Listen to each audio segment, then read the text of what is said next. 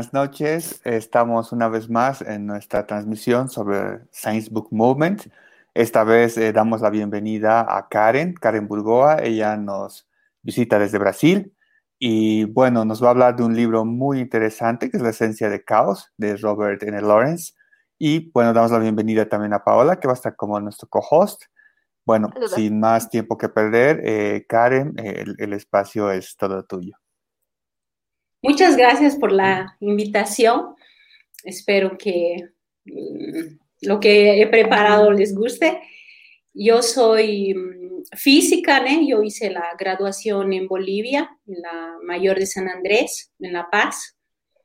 Eh, investigué en, la graduación un poco la parte de rayos cósmicos, la propagación, ¿no? Y después yo fui a hacer el doctorado en Brasil en la parte de sistemas complejos. Em, entonces voy a presentar un poco aquí eh, lo que preparé, ¿no? Y mm, eh, cómo, eh, cómo, pensé sobre cuando, qué sería sobre el libro, ¿no? Entonces, de la manera que pensé es un libro de Edward Lawrence porque él, cuando él va a abordar el tema de caos, ¿no? Entonces, él, eh, él comienza, ¿no? Con un título del libro ya bien provocador, ¿no? Porque él coloca la palabra esencia del caos, ¿no? Y em, el libro fue, ese libro es publicado en 1993, ¿no? El autor, el, él en, sus, ah, cuando él va a hablar ¿no? sobre, sobre los temas que él estudia, todo, él hace, él hace una mención en su autobiografía donde indica que desde niño él tuvo interés por los números y era fascinado por los cambios climáticos. ¿no? Eso me parece bien interesante, esa, eh, esa, el destacar eso, porque la ciencia, ¿no? Es uh, súper grande, ¿no? Entonces, eh, cuanto más tiempo nos dedicamos a ella, ¿no? Eh, más, eh, más un aprofundamiento vamos a tener, ¿no? Sobre, el, sobre los aspectos que nos llaman la atención. Entonces, esa llamada de atención, digamos, él, no recibe, digamos, una, una, fecha ¿no? en la cual tú vas a comenzar. Entonces, eh, en el momento en que interaccionamos con la naturaleza, ya desde niños, ¿no? pasa de que nosotros pasamos a interesarnos. Entonces, eh, llevar a serio las investigaciones que los niños realmente llevan a serio, eh, los adultos deberían tener en cuenta un poco eso, porque eso realmente es importante en la parte de ciencia, ¿no? Entonces, yo pienso que Lorenz, ¿no? Destaca justamente eso, ¿no? Que ese interés desde niño va a, pasar, ¿no? Con el tiempo y va a ser relevante. Eh, el libro, ¿no? sobre eh, eh, su, descubrimiento sobre caos determinista, eh, influye profundamente en, una, en varias ciencias, no solo las ciencias naturales, como las ciencias humanas también. ¿no? Y provoca muchos cambios dramáticos en la visión de la naturaleza de la humanidad, ¿no? desde Isaac, ser Isaac Newton eh, cuando, fue, eh, cuando le fue entregue el premio de Kioto, fue mencionado de esa manera la relevancia del, del tema que él colocó en sus descubiertas científicas, ¿no? Y cómo él la colocó también. Eh, entonces, y esa aplicación tanto para ciencias terrestres cuanto para planetarias también que se menciona, ¿no? Entonces, eh, Edward Lawrence es un grande contribuidor en la palabra caos, ¿no?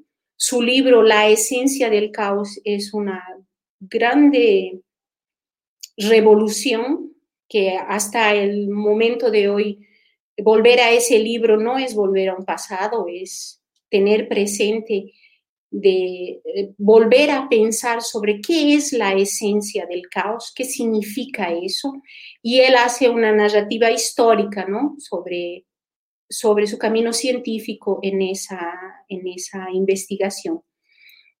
Entonces, en, los, en los capítulos del libro, él aborda varios temas ¿no? que, eh, cuando tú ves el título, tú dices la esencia del caos, entonces él te deja pensando, ¿no? Y eso va a pasar en varias partes del libro, ¿no?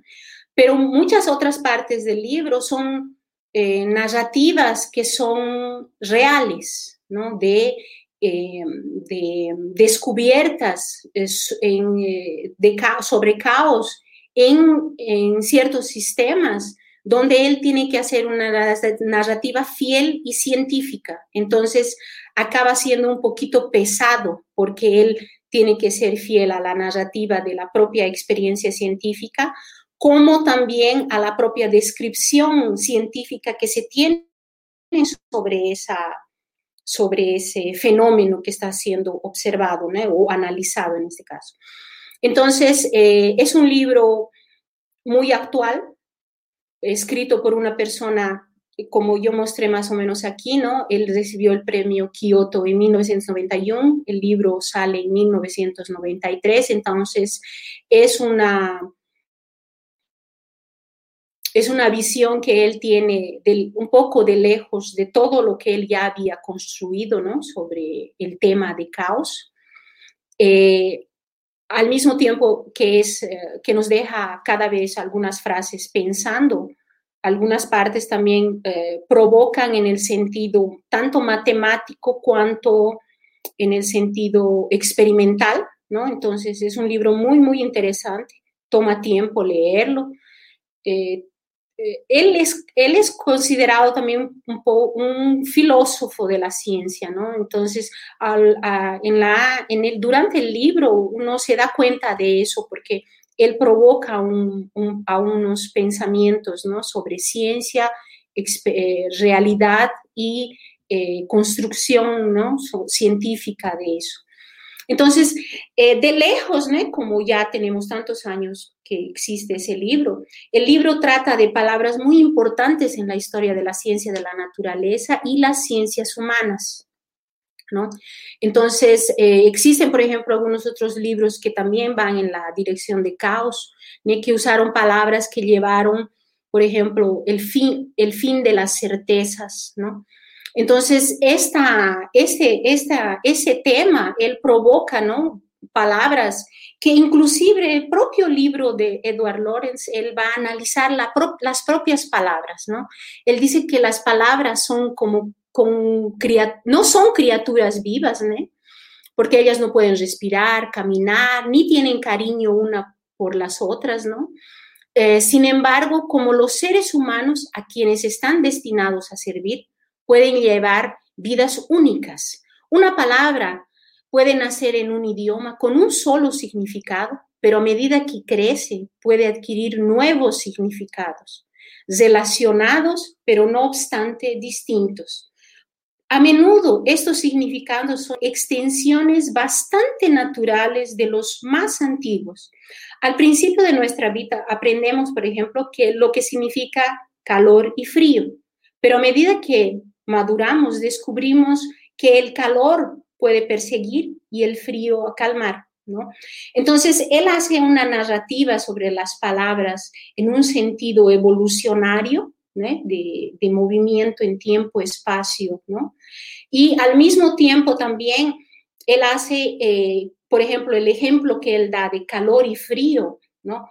Eh, él lo puede relacionar como siendo un sentimiento, más también siendo calor y frío, como siendo eh, a nivel, digamos, físico de temperatura, ¿no? Entonces, me pareció muy interesante porque él ya en el inicio del libro, él tiene conciencia de que las palabras que él va a usar, ¿no?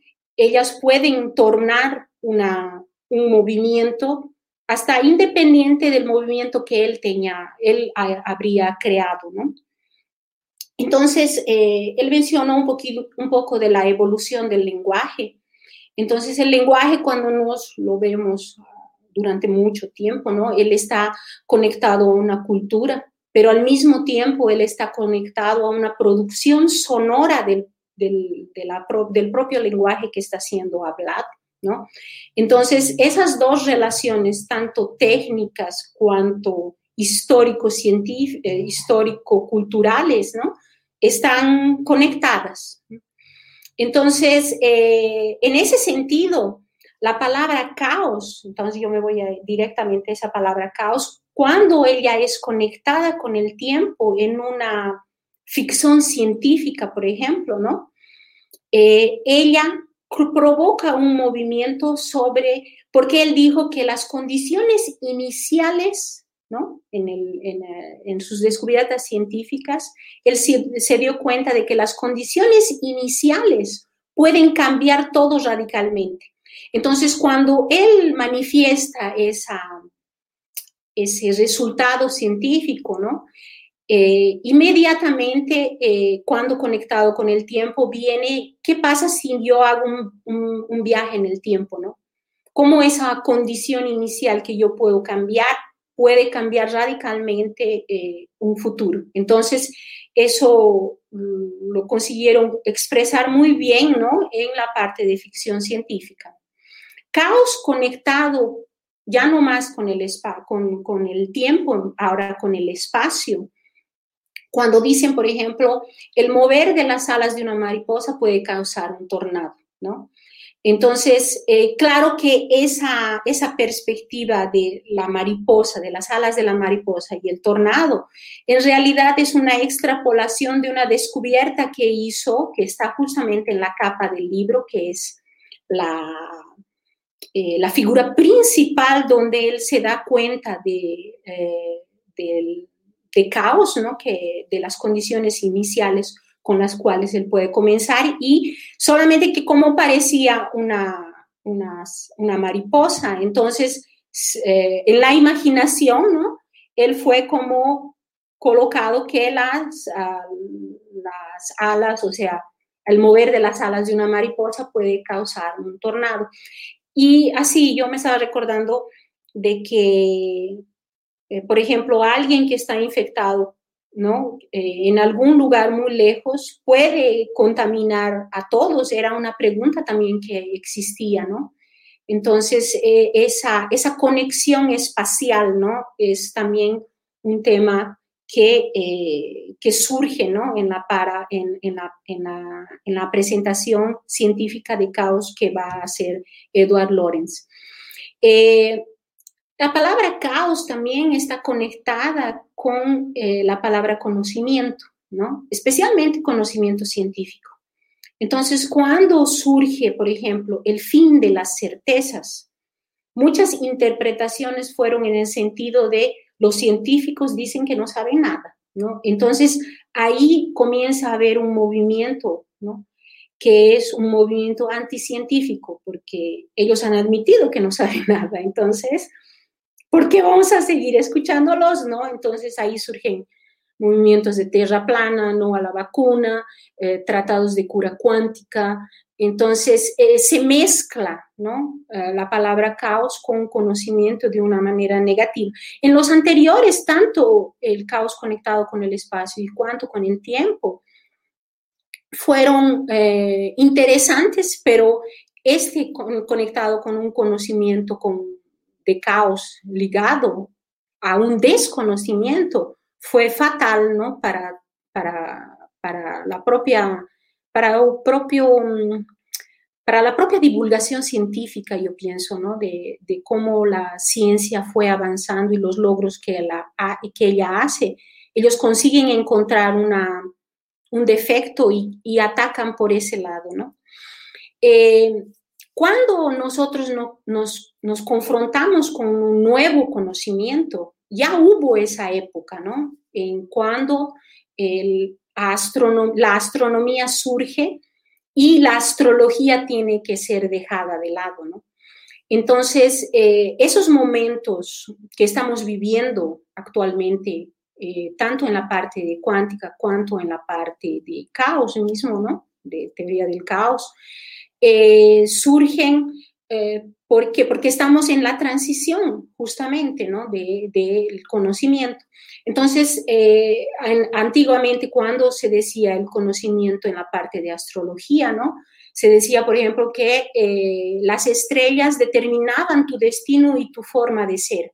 Era en el sentido de un dominio sobre las personas, ¿no? O sea, tú eres así, asá, como si tú no tuvieses una independencia de ser así o asá, ¿no? Entonces, eh, ellos vienen en un sentido de manipulación, un conocimiento siendo usado para un propósito, ¿no? Un propósito más individual del que está provocando, ¿no? Esa, ese conocimiento. Entonces, eh, en esa época de astrología también, ¿no? Los cometas, algunos podían predecir, ¿no? El movimiento de la luna, todo, y en el momento que consiguen predecir se vuelven tipo mágicos, ¿no? Entonces esos mágicos pasan a tener poderes, ¿no? Entonces a los, los cometas eran vistos como, por ejemplo, un castigo. Entonces, toda esa parte de conocimiento era muy uh, conectada a un lado sombrío, a un, a un conocimiento siendo utilizado de mala manera, ¿no? Eh, cuando nosotros vemos la astronomía ¿no? y nos preguntamos si realmente nosotros estamos conectados con las estrellas, ¿no? nosotros descubrimos que la ciencia nos da ese, placer ¿no? de decirnos que realmente estamos conectados, que nosotros, todo nuestro nuestro ser, ¿no? nuestro, nuestro cuerpo, él está compuesto por átomos y esos átomos, eh, ellos se producen en el, en el centro de las estrellas, ¿no? el calcio que está en nuestros huesos. Entonces nosotros somos polvo de las estrellas, ¿no? Entonces, yo pienso que la ciencia, ella consigue hacer un trabajo hasta mejor que la astrología, ¿no? Que es en el sentido de de que eh, realmente nos, nosotros estamos conectados con las estrellas de manera muy directa, ¿no?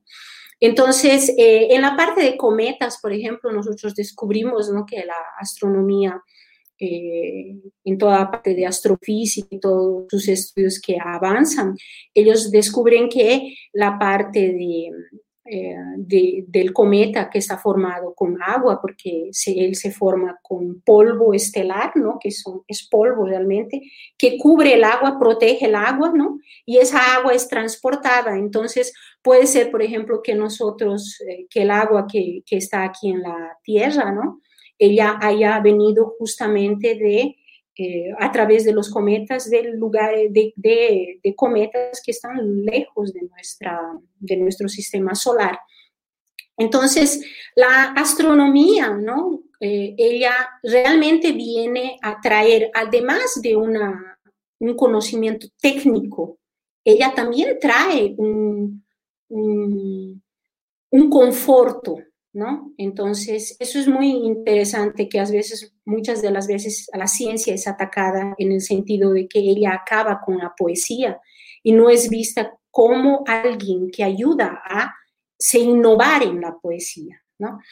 Entonces, ahora volviendo un poquito al libro nuevamente. Eh, la esencia del caos.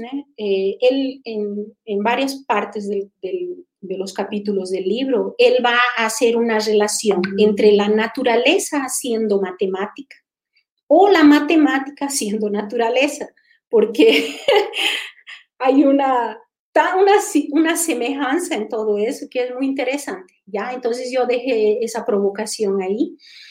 Eh, él escoge escenarios de, eh, de lugares muy fríos, ¿no? Entonces, como aquí en Latinoamérica nosotros, por lo menos en Chile, yo no conozco muy bien Chile, pero de los escenarios que yo conozco, yo quise traer ¿no? de esos lugares. Entonces, aquí nosotros podemos observar en el norte de Brasil que hay unas dunas que se forman, ¿no? Y si uno observa las estructuras que van se formando en la arena, ¿no? Uno ve que existen padrones, ¿no? Esos, eh, ese movimiento de las arenas, eh, influenciado, claro, por la temperatura, humedad y viento que está en ese lugar, él eh, hace que exista una dinámica ¿no? de, las, de las dunas. Esa dinámica ya puede ser tan grande que puede dejar algunas casas ¿no? que yo coloqué aquí abajo eh, enterradas con el pasar del tiempo. Entonces, es un movimiento grande de arena que provoca eh, justamente esas invasiones. Entonces, eh, este, este, este tipo de sistemas dinámicos en, en arena son, su aplicación es grande, ¿no? Porque existen realmente lugares que ellos tienen que prever cómo la arena se va a mover para que no invada ¿no? territorios que son, están siendo ocupados por humanos y no por arena. Entonces, eh, esa, esas, esas dunas, esa formación, ¿no? Eh, él fue, eh, son trabajos que son hechos a base de simulaciones computacionales, pero simulaciones que resuelven ecuaciones. Entonces, la matemática que está por tras de estas dunas y estos escenarios tan bonitos que vemos, ellos son eh, de una acción, entonces, de, eh, de, una, de una ecuación que, que, nosotros podemos encontrar en mecánica de los fluidos, ¿no? Y eh, como son ecuaciones grandes y de grande complejidad, esas ecuaciones son solucionadas con simulaciones de computador, ¿no? Entonces, donde ellos muestran, aquí yo coloqué, ¿no? El viento que sopla y cómo él eh, va a hacer que exista ese movimiento. Entonces, coloqué aquí un trabajo que fue en la época que yo estaba haciendo el doctorado, fue un colega, un amigo mío que estaba desenvolviendo ese, ese trabajo. Eh, un otro sistema en el cual se presentan eh, estructuras así como si fuesen matemáticas, ¿no? Que, es, que vienen de una dinámica. Es el caso de hexágono de Saturno. En, Saturno, cuando eh, la Voyager viajó, ¿no? Eh, hizo una fotografía de esta, de esta parte del, de Saturno, ¿no? del polo, y, eh, sacó una foto y se veía un hexágono, ¿no?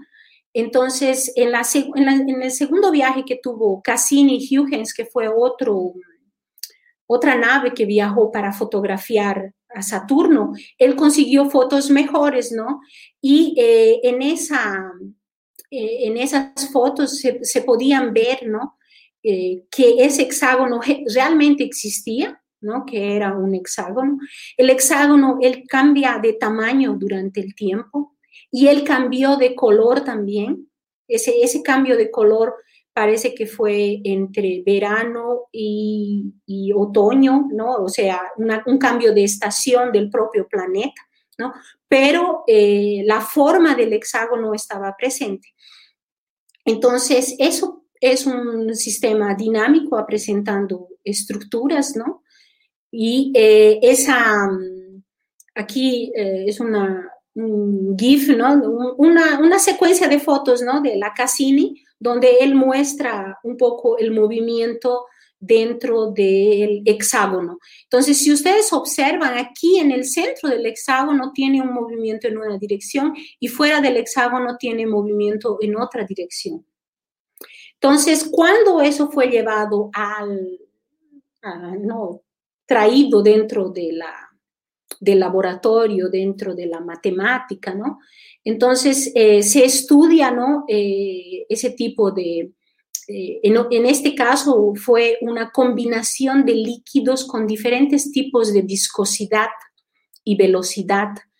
Y ellos consiguieron, haciendo esa combinación, ellos consiguieron reproducir el hexágono de Saturno, ¿no? Entonces, es bien interesante ese, ese tipo de sistemas que presentan esa dinámica.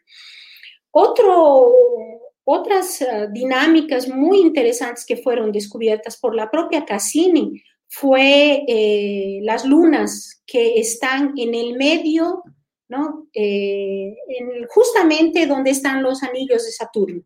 Entonces aquí yo coloqué esta foto súper espectacular. Esta es la Daphnis, ¿no? que es una luna de Saturno, que está, se está moviendo en el, en el, en el camino donde están las, uh, los anillos y uno puede observar un padrón ondulatorio que se forma ¿no? en el momento del pasaje de, de, esa luna. Y podemos observar también aquí en esta foto que está más, más abajo, que esas lunas, ellas no son esféricas, ¿no? Ellas son lunas eh, con otros formatos justamente por esa interacción gravitacional que ellas tienen con uh, los anillos de Saturno. ¿no? Entonces, de eso también ellos estudian ese tipo de sistemas dinámicos donde hay perturbaciones y resonancias. En este caso, claro que no es el viento que va a hacer eso, sino una interacción eh, gravitacional ¿no? con los anillos. Otros ejemplos de sistemas dinámicos, ¿no? Esos ejemplos que yo di son ejemplos más actuales, ¿no?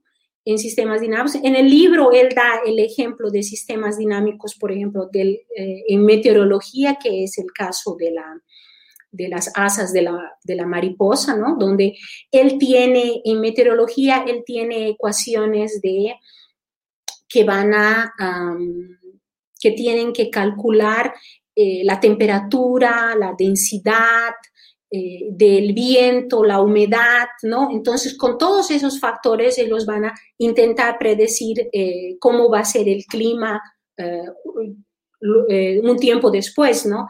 Entonces, esas ecuaciones, el Lorenz consiguió condensarlas a un grupo de ecuaciones pequeño, que es este. Estas ecuaciones, cuando resueltas numéricamente, que están aquí, él descubrió que dependiendo de si una condición inicial comenzase ligeramente diferente de aquí, por ejemplo, eh, si yo comenzase con una condición inicial, aquí yo hago una asa de la borboleta, de la mariposa. Si yo comienzo un poquito lejos de, no un poquito lejos, sino un poquito solamente, un, un, pequeño desvío de esa condición inicial, yo puedo irme al otro lado de las alas de la mariposa. Entonces, eso es lo que él presentó entre una conexión matemática y padrones, ¿no? Dentro del área de meteorología. En, en la parte de, de, de, estrellas, ¿no? De alrededor de un halo galáctico, fue un famoso sistema que, que es el sistema Genon-Hales, ¿no? que también eh, coloca las ecuaciones de manera muy resumida, de manera que él muestra que es posible que haya lugares donde la estrella va a tener un movimiento que es realmente posible de ser predecido durante muchos años o, o regiones donde nosotros vamos a decir mañana dónde está la estrella, pero mañana pasado ya no sabemos dónde está la estrella, ¿no? Entonces, ellos hicieron ese tipo de estudios. Este otro aquí es el péndulo caótico, que es famoso, ¿no? Es la conexión de dos péndulos, ¿no? Donde eh, nosotros podemos en cinco o seis pasos, podemos decir dónde va a estar, pero en el séptimo yo ya no puedo decir. Entonces, en el séptimo yo tengo que comenzar de nuevo para predecir los otros siguientes, ¿no?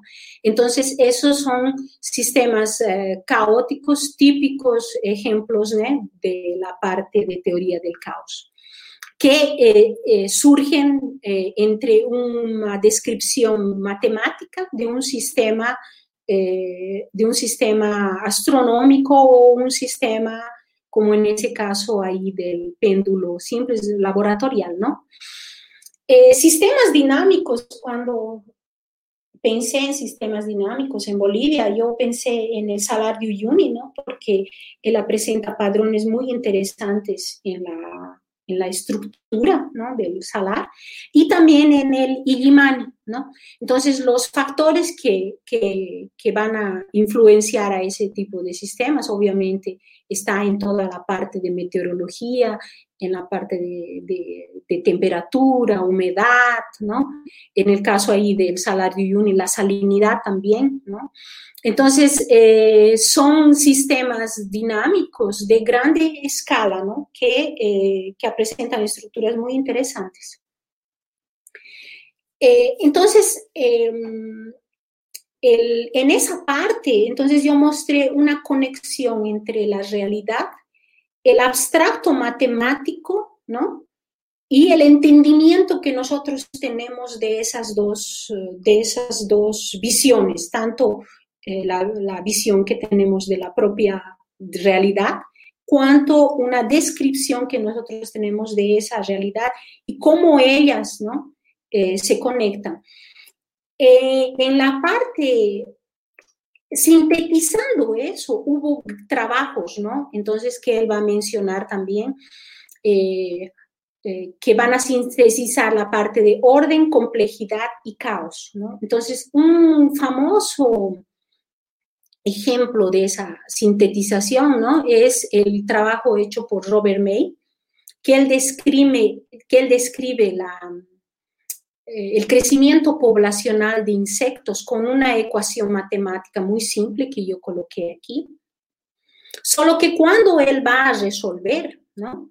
Y él coloca una, una, eh, una cantidad de nacimiento de insectos en un dado valor, ¿no? que es el parámetro E que está en la horizontal, él descubre que eh, la población va a convergir a un dado número, o sea, eh, ese número es fijo, ¿no? no va a crecer ni disminuir en la, en la ecuación que él, que él propone. ¿no?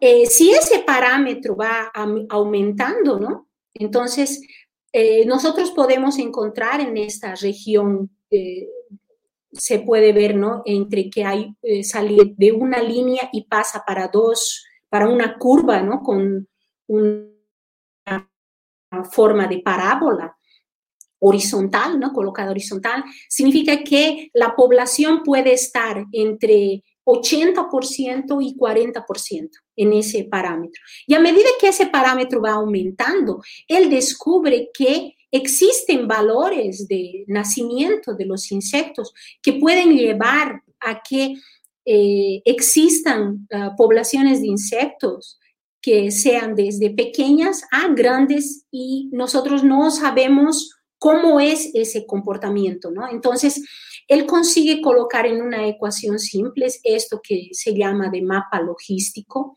donde se muestra el orden y el caos. El orden siendo colocado claramente por una línea recta, ¿no? No una línea recta, ¿no? pero una línea porque cada una de esas de esos puntos que construyen la línea son miles de condiciones iniciales con las cuales comenzó, más todas ellas fueron a caer en ese número. Ahora, esas miles de condiciones iniciales en esa región cuando E es igual a 4, todas las miles de condiciones iniciales dieron miles de soluciones eh, para ese sistema. Entonces, esa sintetización que trae la parte de mapas logísticos y, presenta una visión entre orden y caos, ella muestra en destaque que para pasar de un orden a un caos, existen eh, que le llaman ventanas de complejidad, que son esas, esos, esos espacios en blanco que surgen a partir, ¿no? En la parte un poco más final.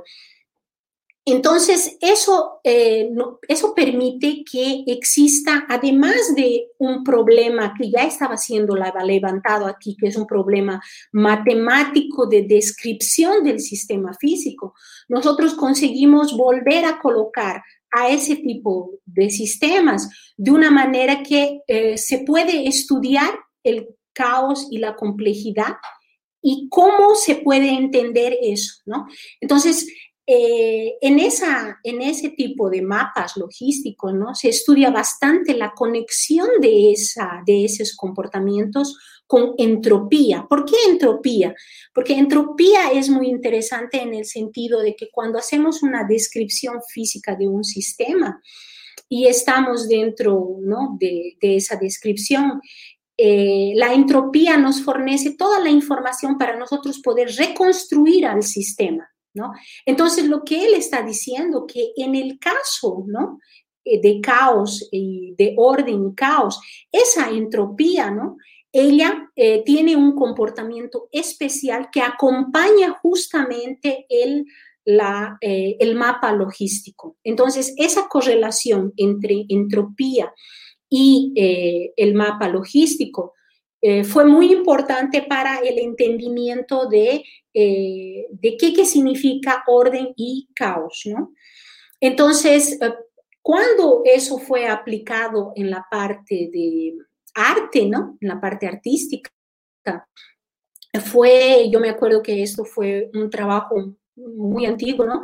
Que donde ellos em, eh, querían saber, ¿no? Eh, Pollock, por ejemplo, que es ese artista, cómo él sabía, ¿no? Que un cuadro ya estaba listo o no, ¿no? O sea, porque desde un punto de vista, por ejemplo, de alguien que, que observa el cuadro y ve que es un completo que es un completo desorden, ¿no?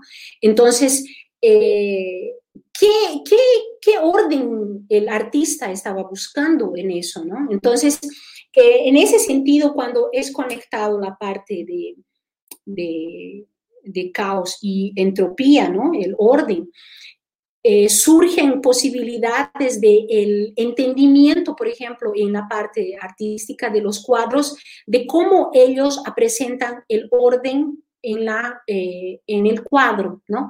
Entonces, ese aquí es un trabajo donde ellos mostraron un cuadro de la Renacencia, ¿no? Y el cuadro de Pollock que está en la parte de abajo.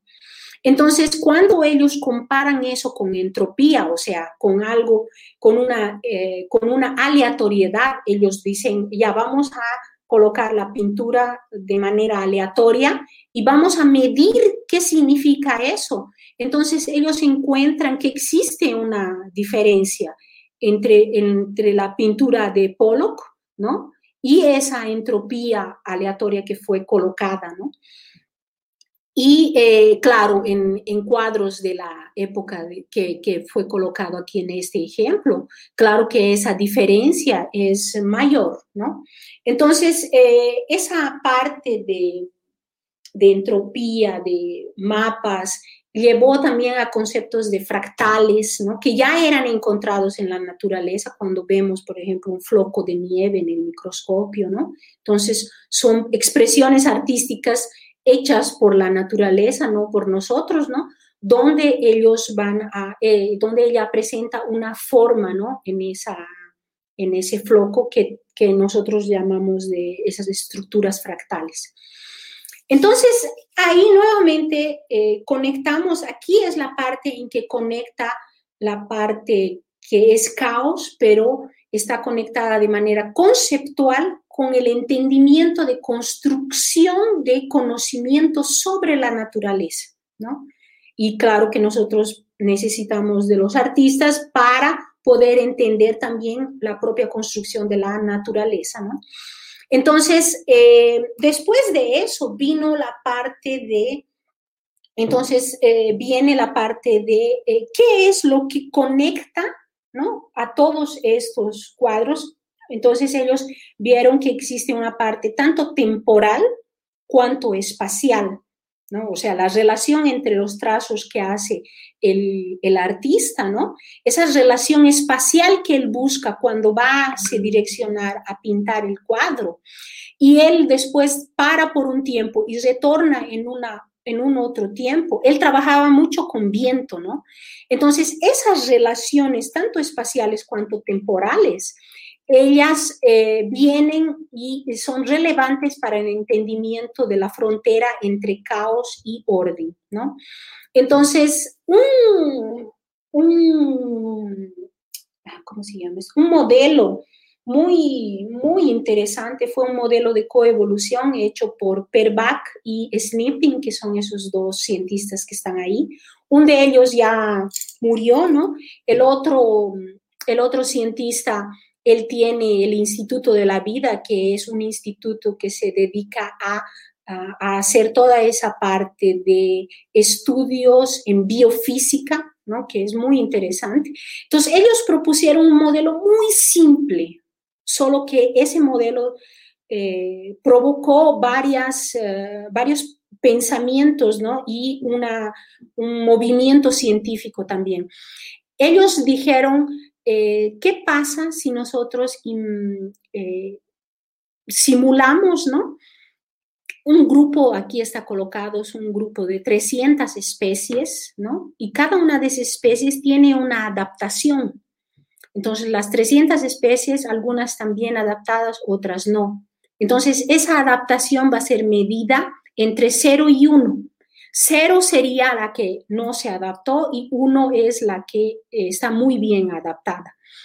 ¿Qué pasa si eh, nosotros removemos a la especie que no está adaptada y eh, hacemos esa, esa dinámica de simplemente remover aquella que no está adaptada?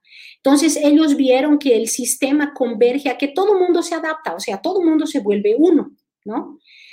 Eh, pero si todo el mundo se vuelve adaptado y el, y el clima muda, por ejemplo, para esa adaptación, todos se mueren. Entonces, no era un modelo de, de, evolución que era real. Entonces, para eso ellos colocaron una conexión espacial.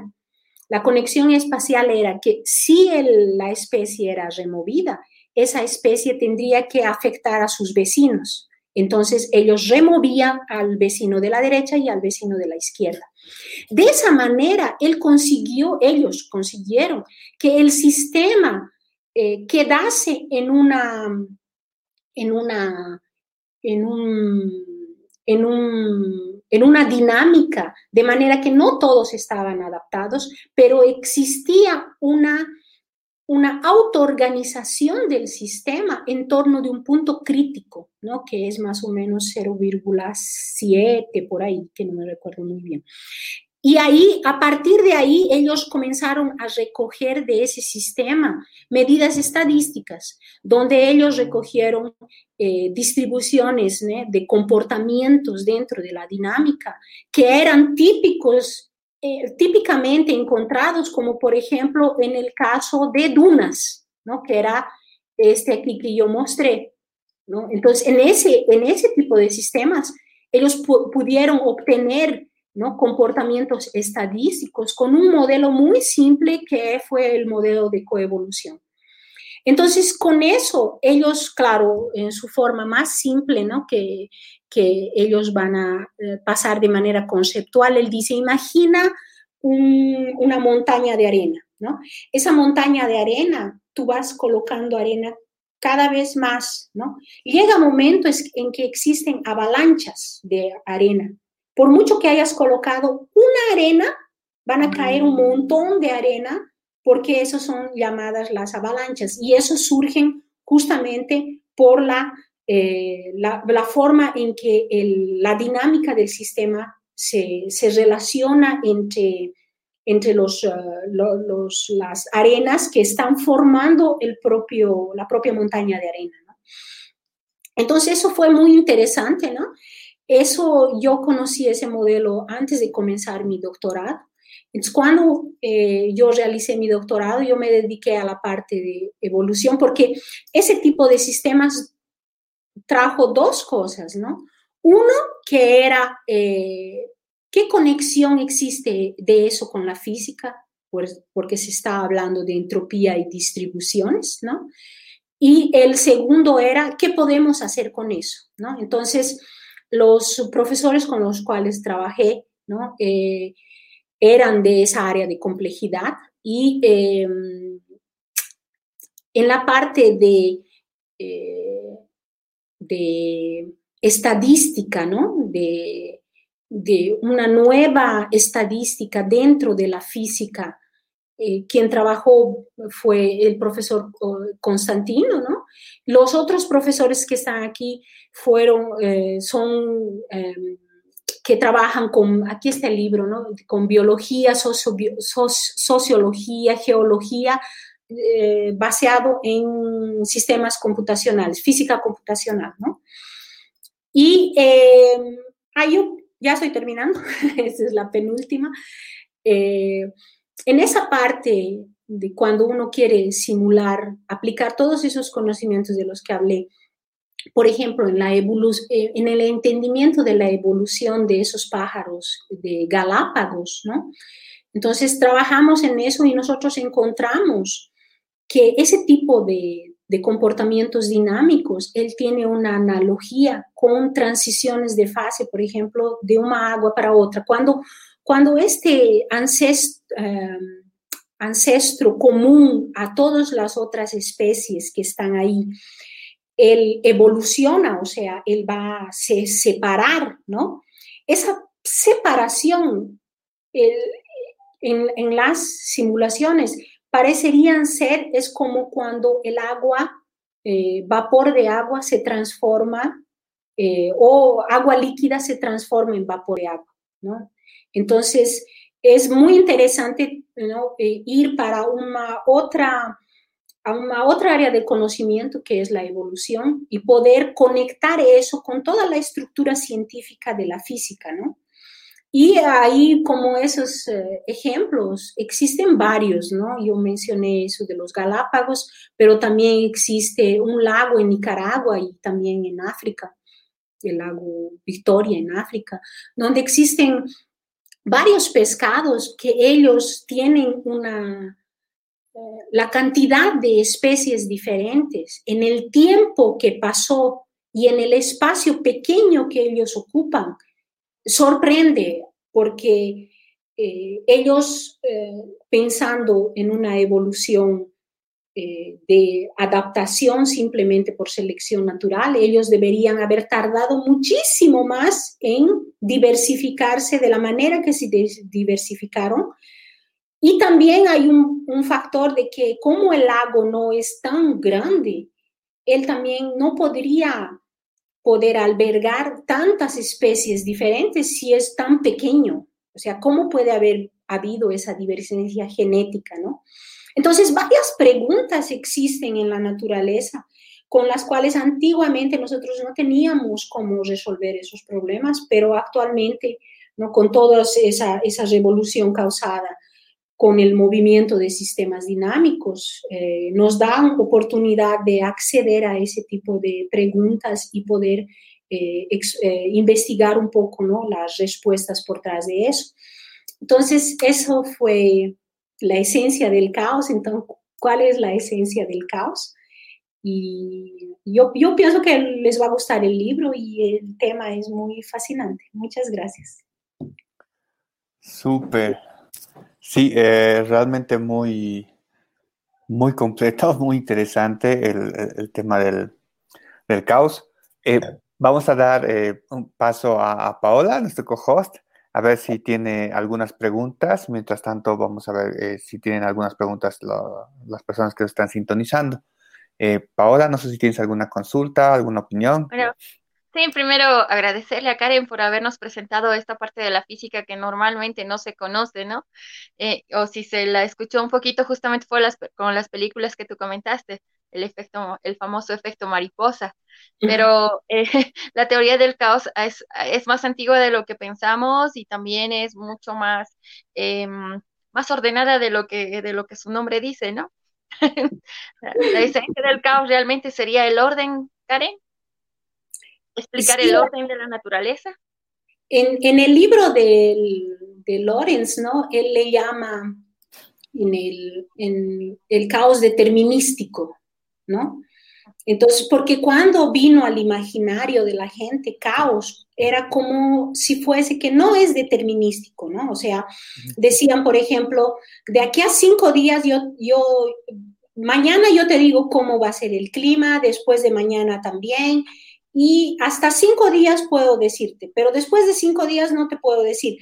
Y muchas veces decían, no me puedes decir porque no quieres o no me puedes decir porque no sabes o no me puedes decir porque, eh, porque tus ecuaciones no valen, sino era no puedo decirte porque las ecuaciones divergen, el error crece con el tiempo. Entonces, no era por una cuestión de no saber, sino que la matemática que nosotros desenvolvemos actualmente eh, expresa en esas ecuaciones diferenciales. Cuando resolvemos y ellas están presentando un sistema que tiene un origen caótico por su propia matemática, entonces no se puede decir no es porque no existe matemática o no es determinístico, sino porque la propia solución de la, de la ecuación no, no te permite eso, ¿no? Entonces, eh, es un caos determinístico, ¿no? Tú sabes exactamente cuándo vas a perder la información. Eso, por ejemplo, es muy interesante de ver en la parte de astronomía, cuando van a observar un satélite, ¿no? una luna de Saturno, y ellos ven que ellos saben exactamente dónde la luna va a estar hasta 10 días. Después de 10 días ellos no saben, pero tú dices no saben porque ellos le han perdido a la luna. No, ellos no saben. ¿Por qué? Porque eh, su ecuación no consigue encontrar la, la siguiente. Entonces ellos tienen que ir al quinto día, al décimo día, y nuevamente comenzar o al octavo día y nuevamente recomenzar para saber dónde ella va a estar. No es que la luna se ha perdido, ¿no? Entonces, me parece interesante ese de la luna porque mm, él te trae, ¿no? Eh, de que tú no la has perdido a la luna, sino que en, ese momento ella puede estar algunos kilómetros a más de lo que se ha, se ha calculado. Y como tú, tú presentabas, eh, eh, e, el libro también, de dónde nace lo que es el caos y todo eso. Em, y mencionas bien que eso ha llevado a malinterpretaciones, de que la ciencia no tiene certeza de nada, ¿no? Y justamente, pero realmente es, es así, en la ciencia no hay verdades absolutas y mm, simplemente tenemos lumbrela, lumbreras que nos señalan el camino a la verdad, en, ¿no?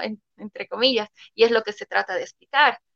Em, y, cuando se dice, wow, no hay certeza de nada, entonces es como un boom en todos, y dice, entonces la ciencia no explica nada, los científicos no saben nada, es un caos, ahí sí es un caos. Sí, eh, esa, esa mm, relación entre la palabra caos y conocimiento es porque lo dijiste, ¿no? O sea, el conocimiento de Newton, por ejemplo, ¿no? Eh, es un conocimiento mecanicista, muy determinista, más en él también existe, nosotros también lidamos con errores en esa, en ese, en ese, en esa descripción científica, ¿no? No es que no, no teníamos errores antes y ahora pasamos a tener, ¿no? Sino que antes lidábamos, solo que la escala en las cuales nosotros eh, veíamos esos errores, no eran tan grandes cuanto las escalas que, que vemos en algunos sistemas, como por ejemplo ese del movimiento de, las, de, la, de la arena, ¿no? Ah, Porque tú puedes tener, por ejemplo, el movimiento de una piedra, tú dejas caer la piedra y tú puedes hasta colocar sensores y saber exactamente, claro, con una precisión, con un dado error, cómo va a ser eso, ¿no? Pero no es que no existe error en la piedra, en el movimiento. Claro que existe, solamente que la escala en la cual está pasando eso es muy pequeña, que no la consigues ni ver. Ahora, la escala, cuando tú te refieres, por ejemplo, a dunas, a movimiento de arena, la escala con la cual estás lidando es otra dimensión.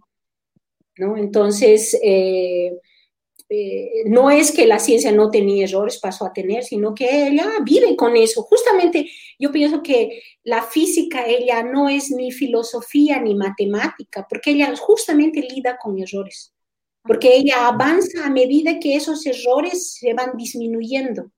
Entonces, cuanto más precisión tienes de la descripción, más avanzos haces. Entonces, eso es lo que uno busca, más precisión. ¿no? tratar de descubrir Claro, y tratar de describir la naturaleza tal cual, ¿no? Como eh, justamente que creo que es la, teoría del caos la que describe la mancha de los leopardos, ¿no? Que parece una cosa caótica y que sí, por la matemática em, que se usa en, los sistemas complejos, sí se puede describir eh, el... Creo que se cayó. Ya, bueno, mientras vuelve. ¿eh? Eh, creo que volvió. No, bueno, mientras, mientras vuelve, yo tengo una consulta. Eh, ¿cuál, ¿Cuál sería la, relación de la teoría del caos con la ley de la entropía? O sea, yo, yo entiendo la entropía en el cual un sistema probabilísticamente trata de buscar un equilibrio, ¿no? De alguna forma, ¿Y esto tiene alguna relación con, el caos? Porque el caos yo lo veo un poco más eh, como tú dices, son sistemas dinámicos, pero algún rato esto puede tender a un equilibrio. Eh, cuando conocemos la entropía, ¿no? Entonces ella viene de una, de una conexión entre lo microscópico y lo macroscópico, ¿no? Entonces, por ejemplo, cuando hablamos de temperatura, ¿no? a nivel macroscópico nosotros medimos la temperatura, ¿no? Con, con termómetros, y eh, entendemos ¿no? que cuando la temperatura es alta, cuando la temperatura es baja, puede haber transiciones, eh, está más caliente, no sé qué, ¿no? Pero a nivel microscópico, cuando entendemos la temperatura, la temperatura es el movimiento que tiene, eh, por ejemplo, si nosotros hemos medido la temperatura del agua entonces, eh, microscópicamente, ¿qué significa la temperatura del agua? Significa el movimiento de las moléculas de agua que están ahí formando el líquido, ¿no? Entonces, la entropía, ella viene a entregar eh, una conexión entre lo que es microscópicamente el sistema y su característica macroscópica. Hola, Paola. Ah, Sorry, me caí. Sí, eh, eh, Eddie me preguntó sobre la conexión entre entropía y caos. Ok. Entonces, eh, la entropía, ella conecta una, perspectiva microscópica que tú tienes del sistema para un entendimiento macroscópico. Entonces, por ejemplo, la, cuando queremos hacer en el caso de, las dunas, por ejemplo. Entonces tú puedes ver desde el punto de vista microscópico el grado de orden que tienen ellas. ¿no? Y a partir de eso tú construyes macrodunas. ¿no? Entonces, en ese sentido es que la entropía nos ayuda a, a se conecta con el caos porque eh, ella va a, dar una, va a dar una perspectiva más microscópica, que es justamente lo que estamos viendo en el momento en que vemos un, un sistema dinámico, como el caso, por ejemplo, de dunas. Entonces, ella se busca la conexión con la entropía porque ella puede, nos, nos puede ayudar a hacer una descripción que va a conectar todo lo que nosotros ya conocemos en, en física con, eh, con el sistema que tú estás queriendo conocer, que por ejemplo podría ser el movimiento de la arena. No, porque ahorita, por ejemplo, si tú dices, Karen, yo quiero hervir el agua y yo quiero saber la presión, la temperatura, todo, físicamente nosotros sabemos el comportamiento del agua. Pero si tú dices, ahora yo quiero saber en esa, en esa profundidad y en todo ese entendimiento, qué es lo que está pasando con la arena, con el movimiento de la arena. Y cuando ese, esa montaña de arena se va a transportar encima de esa casa, exactamente, ¿cómo va a ser eso? Entonces, eso no, nosotros no tenemos, más quisiéramos tenerlo. ¿Y dónde podemos encontrarlo? Justamente en la descripción estadística del sistema del cual estamos estudiando, ¿no? Súper bueno, yo tenía otra consulta. Hay, una, hay un autor que, bueno, Yuval, que dice que generalmente los organismos son algoritmos y ahí se refería bastante a la inteligencia artificial porque eh, con la cantidad de datos que se tiene de cualquier eh, sistema o ecosistema pequeño o grande, se pueden modelar ciertos comportamientos, ¿no? Y por eso también se puede entrenar algoritmos para que se comporten como sistemas expertos, ¿no? Es, es la base de la inteligencia artificial. ¿Tú crees que eh, eh, si conseguimos bastante dato eh, a, nivel big data de algunos fenómenos, podríamos tratar de reducir la teoría del caos o por lo menos predecir algunos sistemas complejos que hasta ahora no lo podemos predecir? ¿Es tema de datos? Ahí sería como que la pregunta.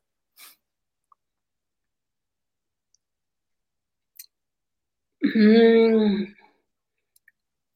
Mm, o sea, de lo que yo entiendo, por ejemplo, con información, ¿no? Es, eh, por ejemplo, hay una cámara que antiguamente, con la inteligencia artificial antigua, la cámara veía a los carros, ¿no? Y Era como fotografías que ella tenía de los carros y mandaba esa información a alguien inteligente que veía la foto de la, de la era un, ¿cómo se llama? Era un, una, un, estacionamiento, ¿no? Donde estaban colocados los carros, entonces eh, tenía que avisar adelante que había o no había espacio para el carro, ¿no? Entonces la cámara ella simplemente, claro que no era inteligente, era solamente una filmadora prácticamente de que eh, mostraba si había o no. Entonces él tenía que pasar por alguien inteligente que veía y decía, ah, sí, hay vaga o hay un espacio en el número 8, en el número 7, ¿no? Pero y eh, ellos intentaron hacer que ella misma decidiese eso, ¿no? Entonces, a base de todas esas fotografías que ella veía, entonces le colocaron mucha información para que ella aprendiese cuál era que había eh, espacio o no para el carro. Entonces, eh, el número de información que ellos necesitaban de fotografías era muy grande para que ella tuviese ese entendimiento de cuál era, de todas las opciones que había, ¿no? Solamente que ellos desenvolvieron una inteligencia artificial en el cual, además de la información ser colocada, ellos colocaban ecuaciones en esa información. Entonces, ella, además de colocar la información, ella procesa esa información con una matemática, ¿no? Que ellos entienden eh, que fue construida para el, para el entendimiento de qué es una, un espacio abierto o no. Y ella no necesita de tanta información para aprender, ¿no? Entonces, eh, en ese sentido, eh, la cantidad de información no es solamente eso que resuelve, sino que vas a hacer con esa cantidad de información? ¿Cómo ella va a procesar? Porque si ella procesa de una manera muy lineal, uno a uno, verticalmente, horizontalmente, eh, ella puede nunca entender nada. ¿no? Entonces, ese procesamiento de la información conectado con una, un algoritmo, algo inteligente, ¿no? es lo que eh, yo pienso, ¿no? que pero por lo menos experimentalmente es lo que ha hecho eh, evolucionar más a los algoritmos ¿no? que, que, que, visionan ser más inteligentes. ¿no? Entonces, no solo la cantidad de información, sino cómo ella lo conecta. Es como en el caso de nosotros, ¿no? Uno puede tener, actualmente, ¿no? Nosotros tenemos una cantidad de información absurda, una crianza que no sabe nada, ella puede entrar al Internet y ser invadida por un montón de, información. Eso significa una calidad en el conocimiento que ella adquiere, no. No significa, ¿no? Eh, lo que va a significar la calidad de conocimiento que ella va a entender de eso es justamente ese guía de cómo se hacen las conexiones. Por ejemplo, eh, si uno quiere aprender caos, ¿no? ir a caos en, su, en, su, en un sinónimo de eh, completamente caótico, nada de estructurado, va a perder mucho tiempo ahí, ¿no? Porque no es eso, ¿no?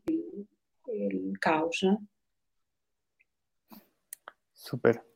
y en eso también tenemos, sí, bueno, iba a leer algunas preguntas. Justamente lo que son sistemas complejos Em, eh, explica muy bien lo que es el, comportamiento social. Y a eso Freddy Murillo nos pregunta, ¿cómo aplicamos la teoría del caos a los sistemas sociales, como en el caso de Bolivia en la actualidad?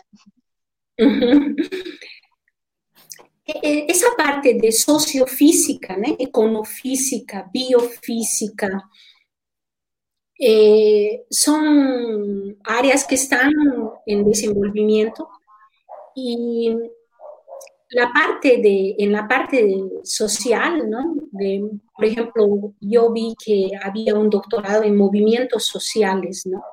En esa parte de, del entendimiento, porque tú tienes un grupo, ¿no? O sea, un grupo de partículas o un grupo, un conjunto, ¿no? Que va a estar dentro de una dinámica.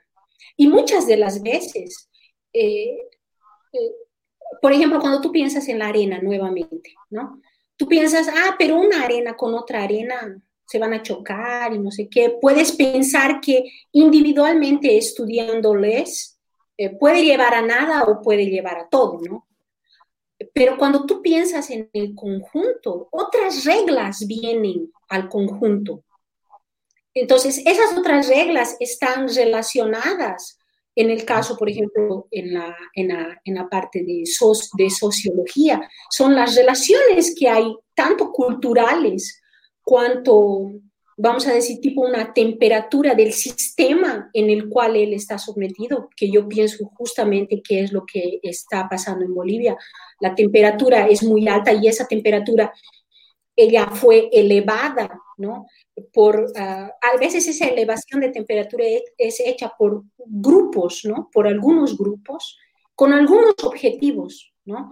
Entonces, tener, el, grupo tener conciencia de que eso realmente está pasando, eso eh, es justamente una, una sociofísica, porque tú pasas a analizar al sistema no más como como siendo solo personas, ¿no? Sino que como personas ellas forman un conjunto y hacen una dinámica. Entonces, solo el hecho de tú pensar científicamente en un, en un sistema social es muy interesante, ¿no? Porque él te ofrece perspectivas eh, menos desalentadoras de que tú pensarías, digamos, de manera individual, digamos, tú dices, pero esa persona es tan... Eh, tan eh, que no le importa nada, entonces, ¿cómo vamos a llegar a algún lugar con ese tipo, no? Pero la cuestión no es solo ella, la cuestión es la conexión entre todo eso y el ambiente en el cual está. ¿no? Entonces yo pienso que, que esa, esa parte de, de sociedad, ¿no? en ese tiempo que estamos en un tiempo extremo, que es el caso de la pandemia, estamos o sea, no solo la temperatura está elevada, sino que la presión está muy, muy grande.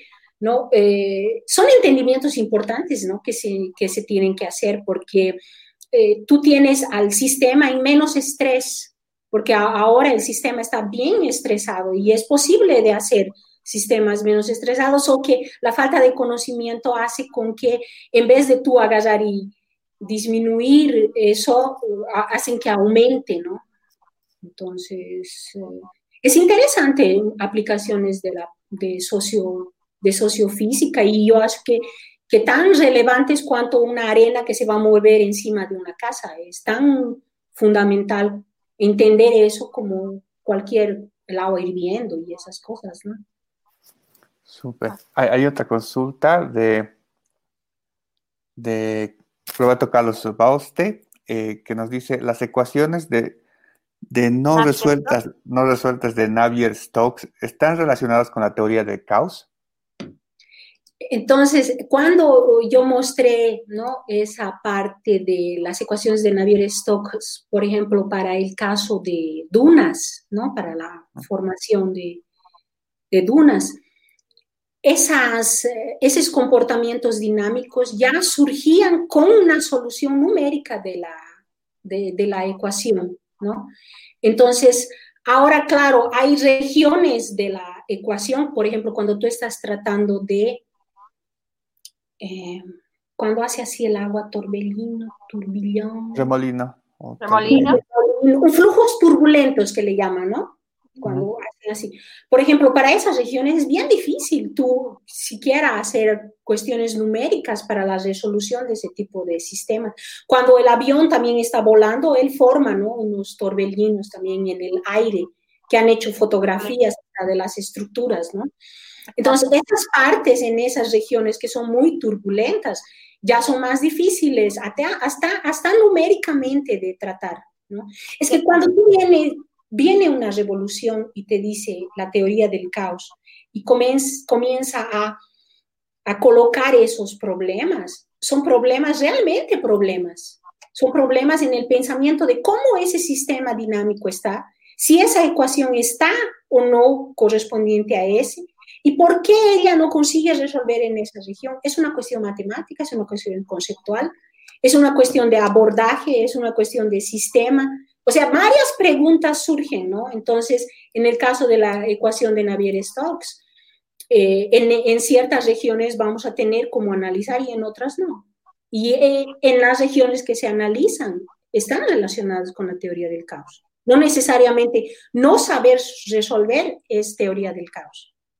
Y justamente creo que esta este teorema de Navier-Stokes tiene, tiene premio, ¿no? Sí. ¿Verdad? Y es bastante, elevado el, el, premio, ¿verdad? Porque justamente tiene una complejidad tan grande y mm, bueno, si lo resuelven, entonces la eficiencia, en la, como mencionabas, en las alas de los aviones sería resuelta, ya no generarían estos vórtices y la aerodinámica sería pues perfecta. Exactamente, los vórtices, esa, esa era la palabra que estaba buscando. Era la palabra. bueno, tenemos otra consulta, mientras Eddie se eh, retorna con nosotros. Dice Antonio Riveros, muy bien el review. La teoría del caos no es compatible con la física cuántica, según entiendo. ¿Estoy en lo correcto? Así, nos ha tocado vivir estos momentos difíciles, ¿no? Porque la teoría del caos ya viene moviendo así todo el, todo el piso, ¿no? Y además de eso viene toda la parte de mecánica cuántica, ¿no? Entonces, y claro, las palabras que se usan en mecánica cuántica, como por ejemplo el principio de incerteza, ¿no? Parecen se conectar con la teoría del caos, ¿no?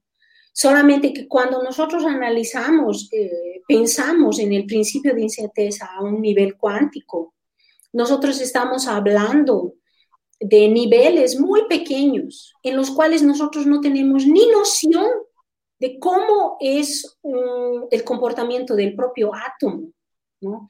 Entonces, no, no, no es que no tenemos ni noción, ¿no? Pero la noción que tenemos de eso no es una noción eh, como partículas en el caso de, por ejemplo, de el movimiento de carros, aceleración de, de, de un carro, velocidad, partícula, masa, esas cosas no, no son tan evidentes. Entonces, esa conexión que hay entre esos dos, esos dos asuntos científicos es muy común encontrarlo, ¿no? Pero eh, yo pienso que lo que conecta eso es justamente la parte de probabilidad, ¿no? Y es justamente lo que eh, se está estudiando, ¿no? ¿Qué significa tú decir que probablemente está ahí adentro? significa que no conoces qué significa eso, ¿no? Entonces, eso es un concepto científico que, que está siendo estudiado, ¿no? Pero supuestamente eh, surgieron tanto la cuántica cuanto la teoría del caos, son de, son de lugares diferentes de la naturaleza, ¿no? Que puede ser que estén conectados o no, ¿no? Es justamente ese momento que estamos viviendo, ¿no? Del entendimiento de, de, todo, de todo ese tipo de dinámica, tanto atómica cuanto eh, a una mesoescala, digamos, ¿no? Ah. Súper. No sé si están leyendo las preguntas, me caí un ratito. Dale, dale. Sí, leí, leí la de Antonio Riveros. Creo que tenemos ahí otras consultas más. Sí, la de Eric leíste, este. Es una pregunta súper larga. Eh, si, la esencia del caos entre sus tantas causas está basada en el efecto mariposa, que algo tan pequeño como el movimiento de las alas de la mariposa puede desatar una pandemia, eh, bueno, no una pandemia en todo caso, pero me, induce a pensar que en algún momento esta pandemia del COVID-19 pudo haber sido generado por causa de la naturaleza y no así un fallo de un laboratorio. ¿Puede tener lógica esta conclusión? Eh, la semana pasada asistí a una conferencia sobre simulaciones para, eh, para la pandemia de COVID-19, ¿no? Y me pareció interesante que cuando nosotros nos referimos, por ejemplo, el paciente cero, ¿no? El paciente, el primer paciente que hubo, ¿no? Eh, que estuvo en la China, no me recuerdo en qué lugar, Él fue el primero y ahí ella dice, ¿en qué tipo de red compleja ese paciente puede existir y hacer con que todo el grupo sea infectado? Por ejemplo, si es una red que no tiene muchas conexiones, ¿no? Entonces, ese paciente él va a tener su problema, ¿no? De, de, gripe, ¿no? De, y él no, como no tiene muchas conexiones, entonces eh, rápidamente se va a extinguir, ¿no? Pero ahora cuando tú tienes una red compleja que no es, eh, que no es de esa manera, ahora esa red compleja ya tiene que ser completamente conectada, o sea, todos son conectados con todos.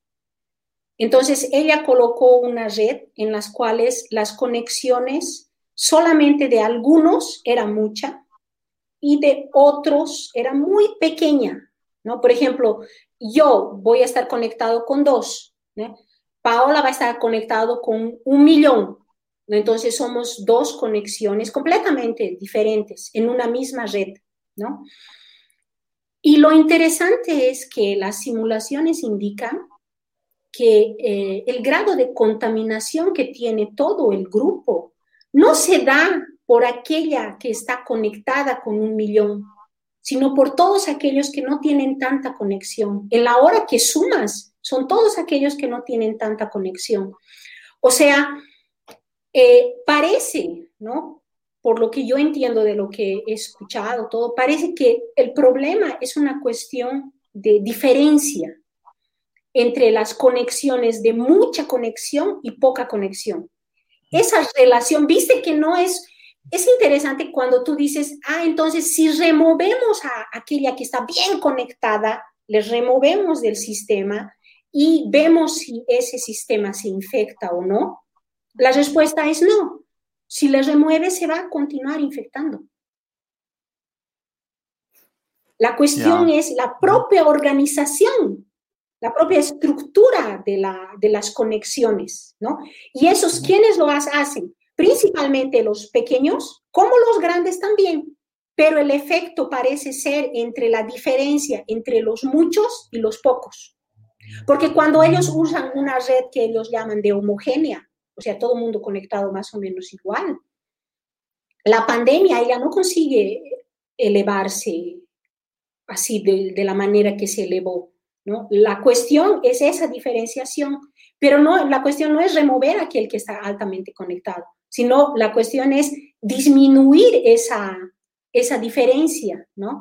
Entonces, eh, cuando se habla de eh, la pandemia, ¿no? De ella haber, de que conecta, por ejemplo, con, con el ala de una mariposa, o sea, un paciente, ¿no? Que puede infectar. Eh, como científicos nosotros no podemos tener esa perspectiva de eh, eh, aceptar eso. O sea, ¿qué es lo que nosotros tenemos que buscar? ¿Eso es posible que un, un infectado pueda infectar todos? la demostración existe, es posible. Pero ahora eso es así. Ahí está la cuestión, porque esos sistemas, todos nosotros nos organizamos. Por ejemplo, cuando decimos, ya, todo mundo se queda en sus casas, no pueden salir. Tú estás mudando el sistema. Entonces, no podemos tener una perspectiva pasiva de cómo eh, eh, eso, esa dinámica va a hacer con que todo se acabe sino nosotros como parte de la dinámica interferimos en eso, al decir, no, vamos a aislarnos, ¿para qué? Para evitar ese contagio.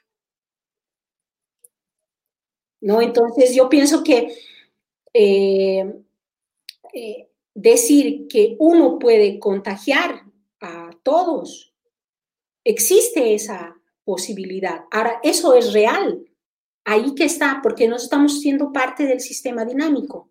Si nosotros nos paramos de mover, ¿no? La grande mayoría, eso puede realmente afectar al, grado de contagio de todo el sistema. ¿no? Súper. Ahí, tengo una, una consulta, eh, quisiera saber tu opinión. he estado investigando mucho en temas de sistemas, de, no necesariamente caos, pero me topé con un documental, así súper antiguo de Animal Planet, donde mostraba, em, o sea, mostraba la vida de las hormigas, ¿no? Como las hormigas en, en, el bosque y todo eso.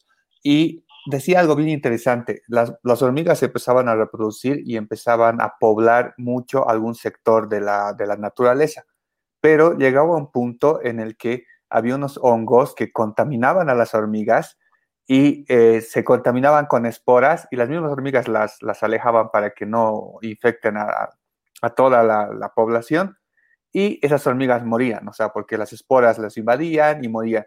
Entonces, el, el que relataba eso decía algo bien interesante, decía, de alguna forma, la naturaleza siempre busca el equilibrio, o sea, decía que no podían haber muchas hormigas en el bosque, en, en ese lugar, en la selva, ¿Por qué? Porque eso contaminaría todo el ecosistema y no habría un equilibrio. Entonces, en este caso, el, narrador decía, las esporas de los hongos son una forma de mantener el equilibrio, o sea, de no dejar que las hormigas crezcan y que hagan mucho daño. Eso se aplicaba a varios otros eh, insectos por ahí.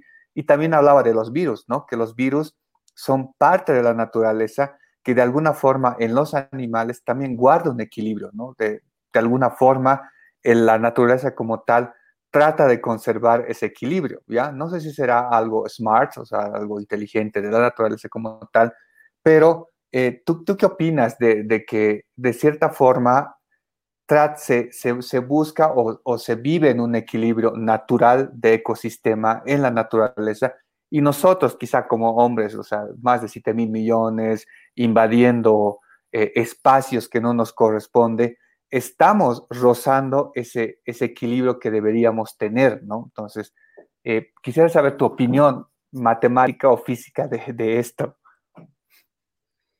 Eh, cuando, cuando decimos natural, ¿no? Eh, palabra natural, claro que está relacionado con naturaleza, pero al mismo tiempo ella está relacionada como siendo tipo normal, ¿no? Y en ese sentido, en la ciencia hay que tomar mucho cuidado entre lo que significa lo natural y lo que significa considerado como típico o normal, ¿no? Eh, por ejemplo, cuando hubo la contaminación por mm, chumbo, por plomo, debido a los carros, y eso es dado muy bien, muy bien colocado en el en la serie Cosmos, que se llama Sala Limpia. Un científico, él se da cuenta de que la cantidad de plomo que estaba habiendo en la atmósfera era muy, mucho, muy superior, ¿no? Y que eh, esa contaminación se debía a que los carros, la gasolina de los carros estaba contaminando la atmósfera. Entonces, habían dos cientistas, ¿no? Uno que trabajaba para la empresa de, gasolina y el otro que no, ¿no? Que, es el que va a agarrar y, eh, levantar a todos los, las organizaciones para decir que hay que colocarse contra esa gasolina, ¿no? Entonces, eh, ahí se discute justamente los dos conceptos, el concepto típico y el concepto natural. Eh, cuando el cientista dice, ah, yo mido en esta región la cantidad de plomo que hay, y típicamente es 2%. Y cuando yo mido en la, en la fábrica, no sé qué, típicamente está 2.2. Entonces está dentro del error. O sea, no hay contaminación por plomo, porque es típico, ¿no? De lo que yo estoy estudiando, el análisis que yo estoy haciendo, está dentro del error. ¿no? Solo que la cuestión típico es una medida que se hace relativa. Tú haces una medida relativa en ese ambiente. Entonces, algunos pueden decir que 1% es mucho, otros pueden decir que 0.5% es mucho. ¿No? ¿Quién va a definir cuánto es mucho y cuánto es poco? Ahí viene la naturaleza, solo que no es una naturaleza solita, es una naturaleza investigada. Entonces, el otro cientista, ¿qué es lo que hizo? fue al océano y midió en la superficie del océano la cantidad de plomo. A kilómetros abajo, la cantidad de plomo. Entonces, él hizo un estudio en profundidad de la cantidad de plomo. Entonces, él imaginó que esa profundidad estaba correlacionada con el tiempo. ¿Por qué? Porque cuanto mayor el tiempo, más el agua se mezcla. Entonces, quiere decir que aguas más profundas van a entregar eh, medidas típicas de épocas donde no había tanto plomo. Después de eso, él, además de estudiar en el océano, él se va a estudiar eh, el plomo en, los cubos de hielo de la Antártica. Y lo mismo, él va en función de la profundidad para tener eh, datos temporales antiguos de la cantidad de plomo que había en la Tierra. Entonces, de todo eso él recoge y él recoge un número, que es el número más bajo de plomo que él podía haber encontrado en la naturaleza. Y es a partir de eso que se dice, ¿cuál es la cantidad de plomo posible y soportada que nosotros tenemos que permitir en los carros? Es el número dado por esa investigación.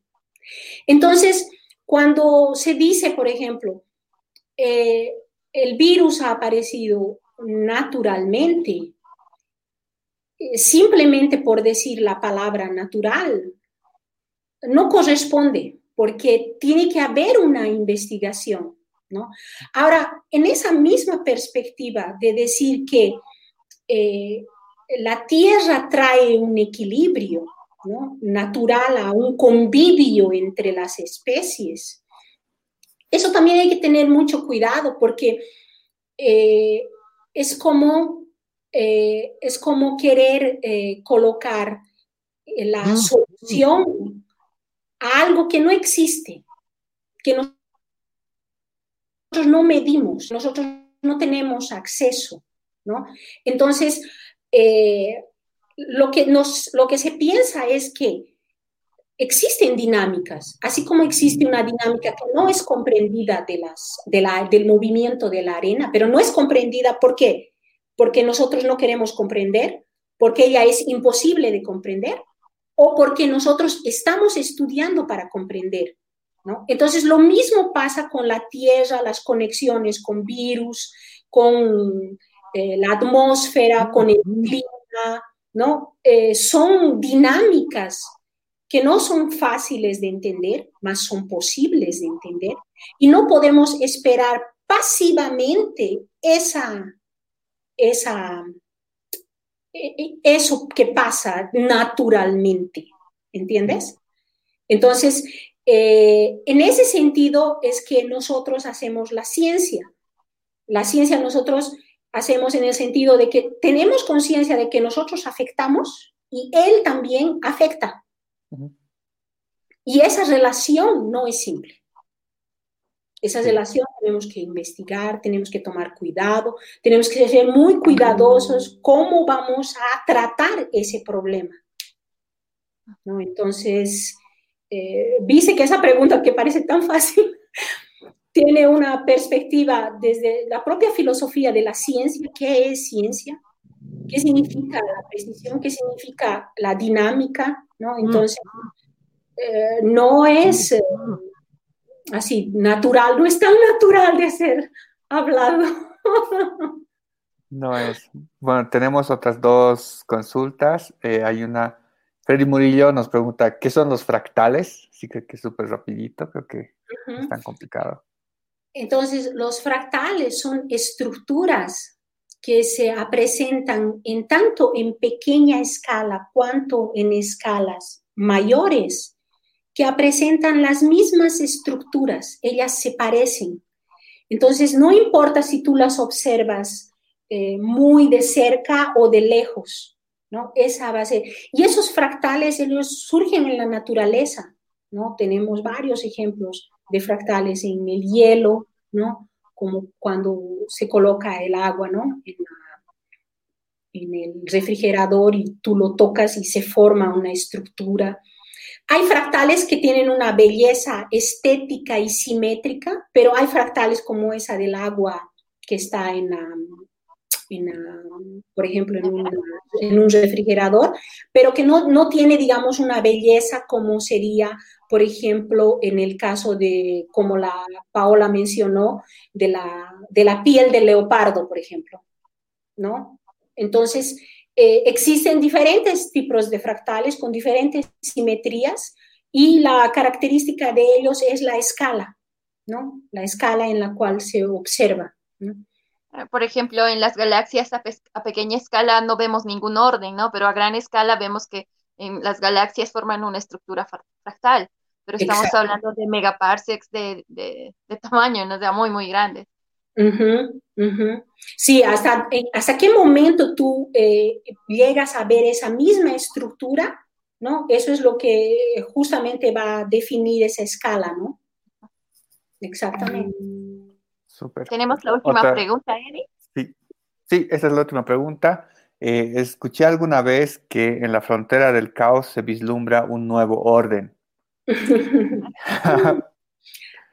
Entonces, cuando vemos en, la, en, ese, en esa figura que yo mostré sobre eh, una síntesis que se hace entre orden y caos, ¿no?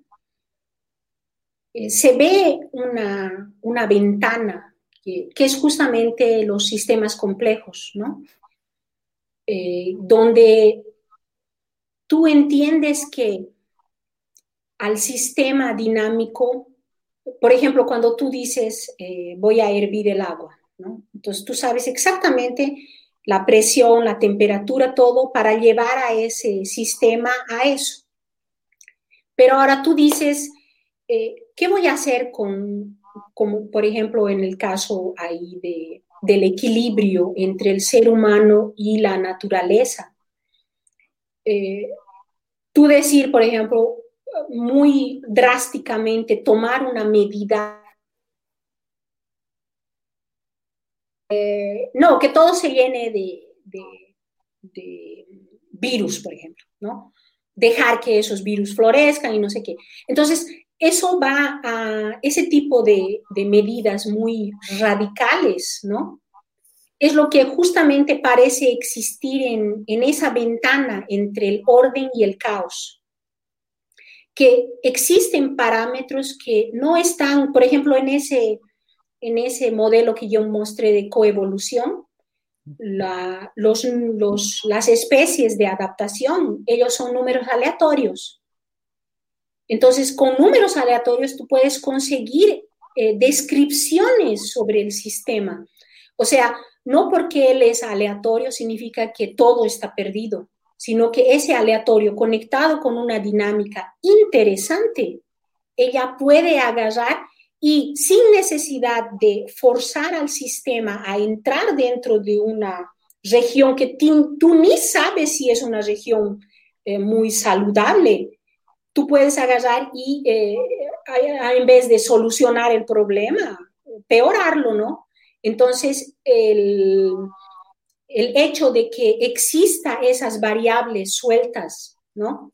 Es justamente para que el sistema se pueda organizar, ¿no? Es como en el caso mismo de esa de coevolución, ¿no? Porque si tú dices, ah, ya, todos tienen que estar bien adaptados, imagínate, todos están súper adaptados a ese nuevo clima que está ahora, ¿no? Pero mañana pasado cambia completamente el clima. Todos que están muy bien adaptados desaparecen. Entonces nosotros tenemos que tener una, un espectro donde existen los bien adaptados, existen los no, que no están muy bien adaptados, y en ese espectro es esa dinámica que va a mantener justamente la relación. Y ahí que ahí tenemos que pensar justamente en mantener esa, ese equilibrio ¿no? es un equilibrio completamente de saber todo lo que va a pasar, sino un equilibrio entre el movimiento de las informaciones y las conexiones que se dan. Ah. Súper. Bueno, ah, ya ahí estamos más de una hora, creo que el tiempo se nos, se está agotando. La verdad, sí, eh, quisiéramos hablar bastante, hay mucho, mucho de qué hablar eh, en, temas de la naturaleza, la matemática, y es algo muy, muy emocionante. Eh, bueno, para, para terminar y para despedirme yo, eh, les voy a dar la palabra a Pau, no sé, tus conclusiones y después a nuestra invitada, a Karen. Sí, bueno, tenemos primero, bueno, para cerrar dos preguntas, ¿no? La, comentarles que todo, a todos que estamos haciendo un ranking del, del, científico más popular, así que a todos nuestros invitados le estamos preguntando sobre cuál es su científico favorito. Esa sería la, la pregunta para ti, Karen. ¿Cuál, ¿Cuál sería tu científico favorito hasta ahora y cuál ha influenciado más en tu vida y por qué? Y hay unas palabras que dijiste en, en la revisión del libro que me gustaron mucho. Dices, ¿no? La naturaleza haciendo matemáticas o la, o la matemática haciendo naturaleza. ¿Qué opinas tú? Eso para cerrar. Ah. me devolvió, ¿eh? Yo coloqué el problema y me lo devolvió. Sobre el cientista. Eh, bien difícil. Muy difícil, ¿eh? Así. Sí. Sí. Todos nos dicen lo mismo, pero hay que quedarse con uno.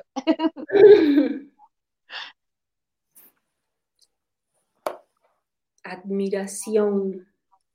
Más asociado a qué admiración, dices, ¿no? Que lo admiro como cientista. Eh, sí, un científico al que tú consideres así. Este, este, es el, el más capo.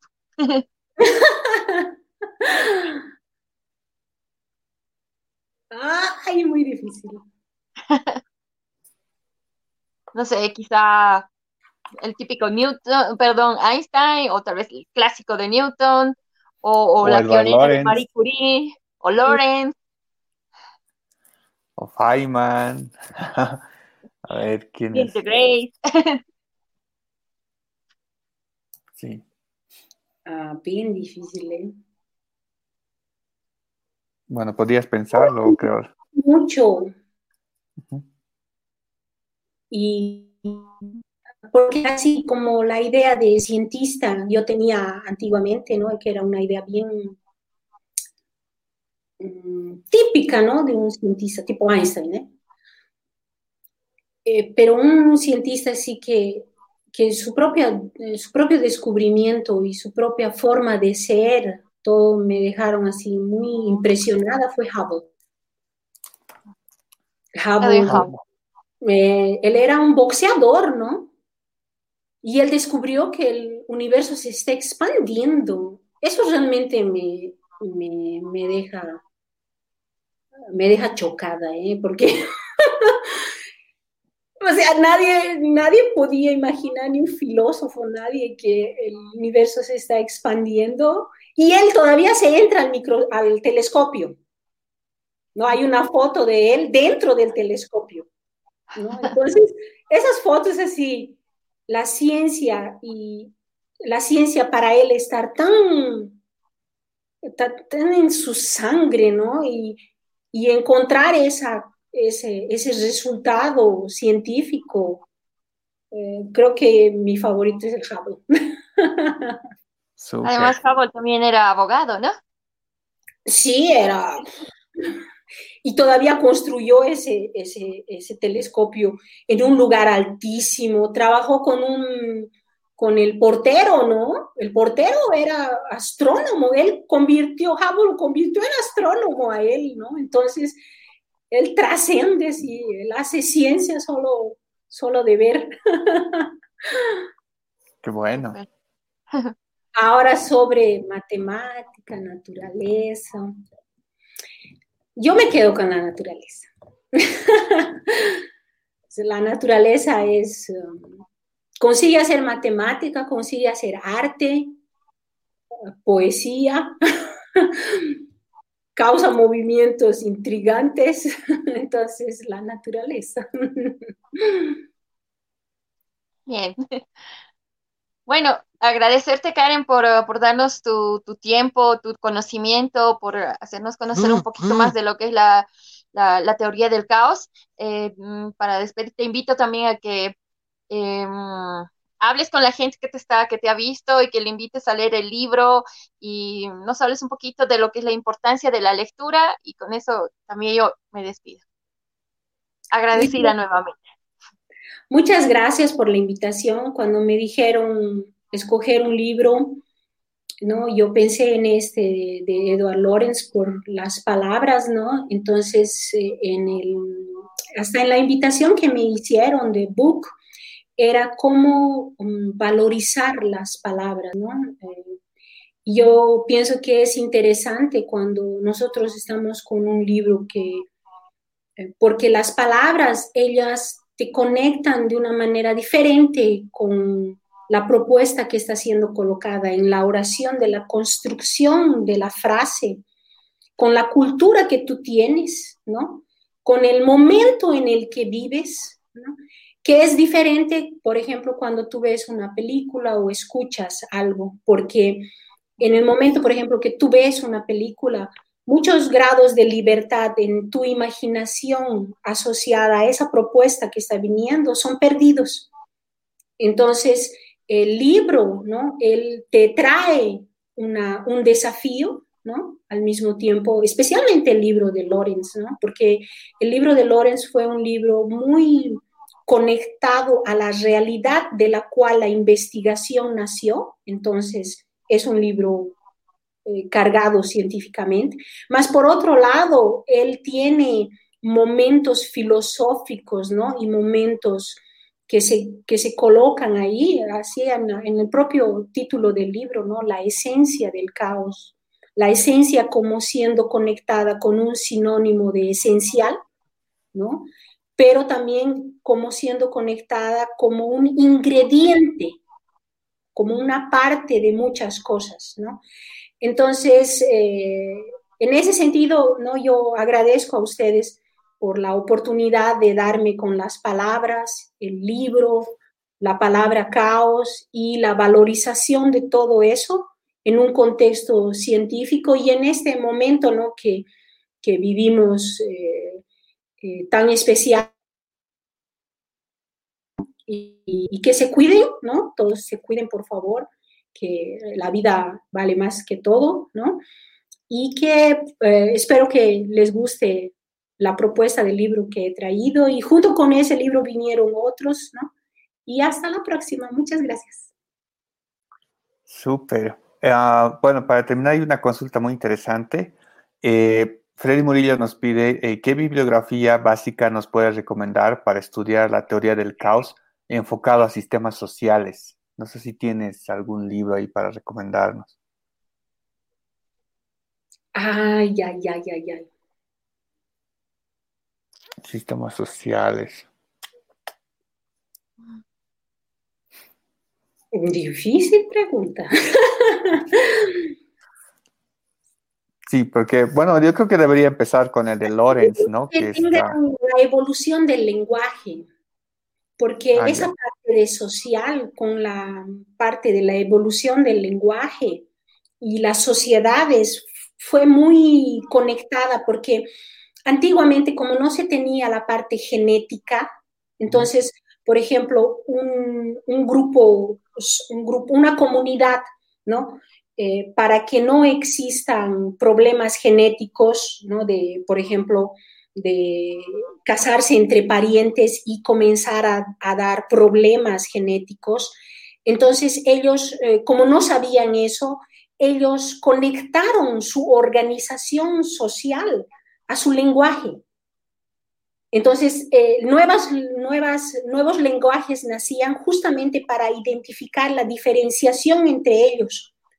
Entonces, eh, si alguien se casaba, era alguien que tenía que hablar diferente o hablaba diferente. Entonces, ellos sabían que ahí no iba a haber ese tipo de problemas. Entonces, esa, esas organizaciones sociales conectadas con toda la parte de lingüística, y existen muchas muchos artículos y libros en esa parte de evolución del lenguaje, tanto del punto de vista científico cuanto antropológico también, ¿no? Pero más desde el punto de vista científico, muy interesantes. Entonces, esa sería una conexión que, colocaría en esa parte de, sociedad. Súper. Bueno, ya, para, para despedirnos, eh, gracias Karen, gracias Paola. Eh, hoy ha sido muy, muy enriquecedor todo lo que hemos hablado. Y bueno, eh, yo creo que nos vemos para la próxima y vamos a estar hablando de libros. Y nuevamente, Karen, gracias por tu tiempo. Esperemos que no sea la última vez. En un futuro podamos leer algún otro libro y seguir hablando de ciencia. Así que. Listo, muchas gracias. ¿eh? Chao, chao. Chao a todos. Chao, chao. Chao.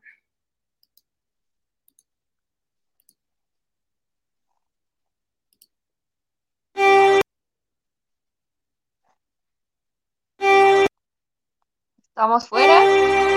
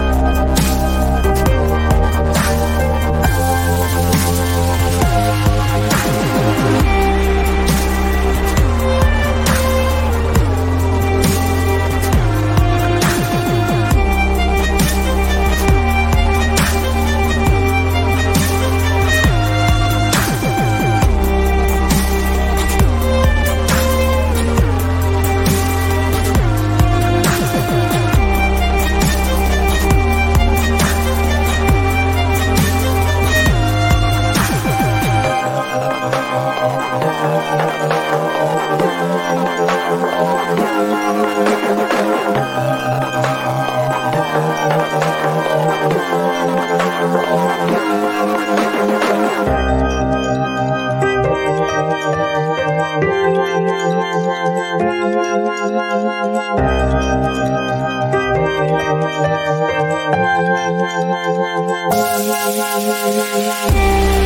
you.